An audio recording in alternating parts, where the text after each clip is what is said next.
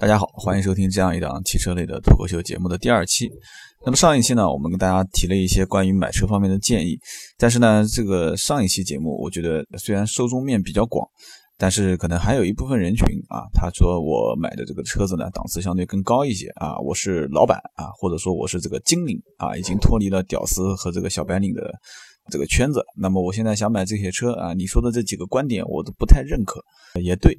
啊，所以这期节目呢，我觉得啊，我们可以把这个购车的档次稍微的抬一抬啊，稍微的抬一抬啊。那么一些白领啊，一些就是各个领域当中的成功人士购车的话啊，到底需要注意哪些方面呢？我总结了有三点，这三点建议呢，对这个购买一些豪华车啊，甚至于这个就是超豪华一些车型，到底应该是怎样去选购？我觉得呢，就是在某一个领域比较成功的这些人士啊，或者说是老板。那么他在买车的过程当中呢，我觉得更多的应该是选择什么应该选择体验，而不是产品本身。这个体验怎么呃怎么去看呢？每个人对于这个体验的感觉是不一样的。但是这个体验最终的一个要素啊，还是你本人要去说服你自己，要在体验这个车辆的行驶过程中的这种感觉和你原先现在手上正在开的这台车的感觉啊有什么区别啊？那么你仔细去想一想，到底你换车的缘由是因为哪一点？啊，触发了你去更换你的车辆，或者说是，呃，让你去增购一辆车的这个想法。那么这一些呃领域当中呢，就是这个人群啊，去购买这样的一些豪华或者超豪华车型，他们最大的最大的这个考虑的决定性的因素应该在哪里呢？除了体验之外啊。包括他的身份地位和圈子啊，也是决定了他最终选择什么品牌、什么车型的一个关键的因素。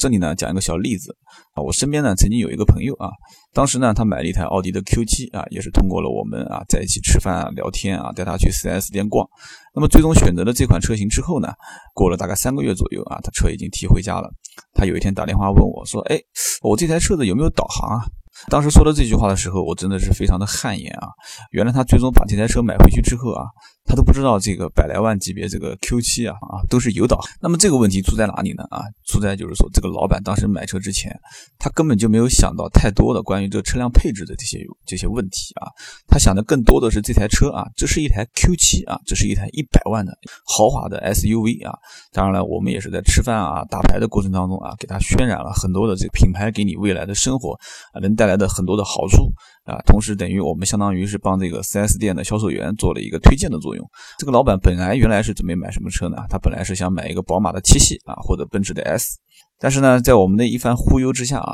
也不是忽悠，因为毕竟这个老板呢，平时除了打麻将，也没有太多的事情要做。他比较喜欢的就是带家里面人出去玩啊。我们觉得呢，这个 SUV 啊，这个车型比较大啊，比较安全。虽然空间来讲的话，包括舒适性可能没有这个豪华轿车更加舒适、更加豪华，但是毕竟这个考虑到一家几口人的安全性，包括这个经常开一些啊比较差的路况，这个通过性还是 Q7 比较适合他。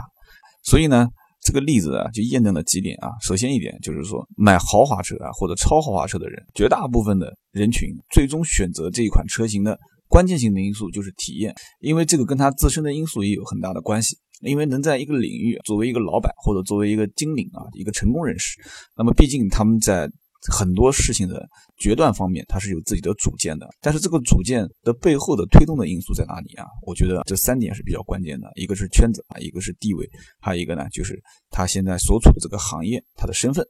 我觉得他在一个行业里面的打交道的人，以及他周围的一些潜移默化的圈子里面人用的车，对他的这种影响，最终决定他现在。选择一个什么样的车型是比较关键，所以说对于这种买豪华车、超豪华车的人，如果你作为一个汽车类的销售，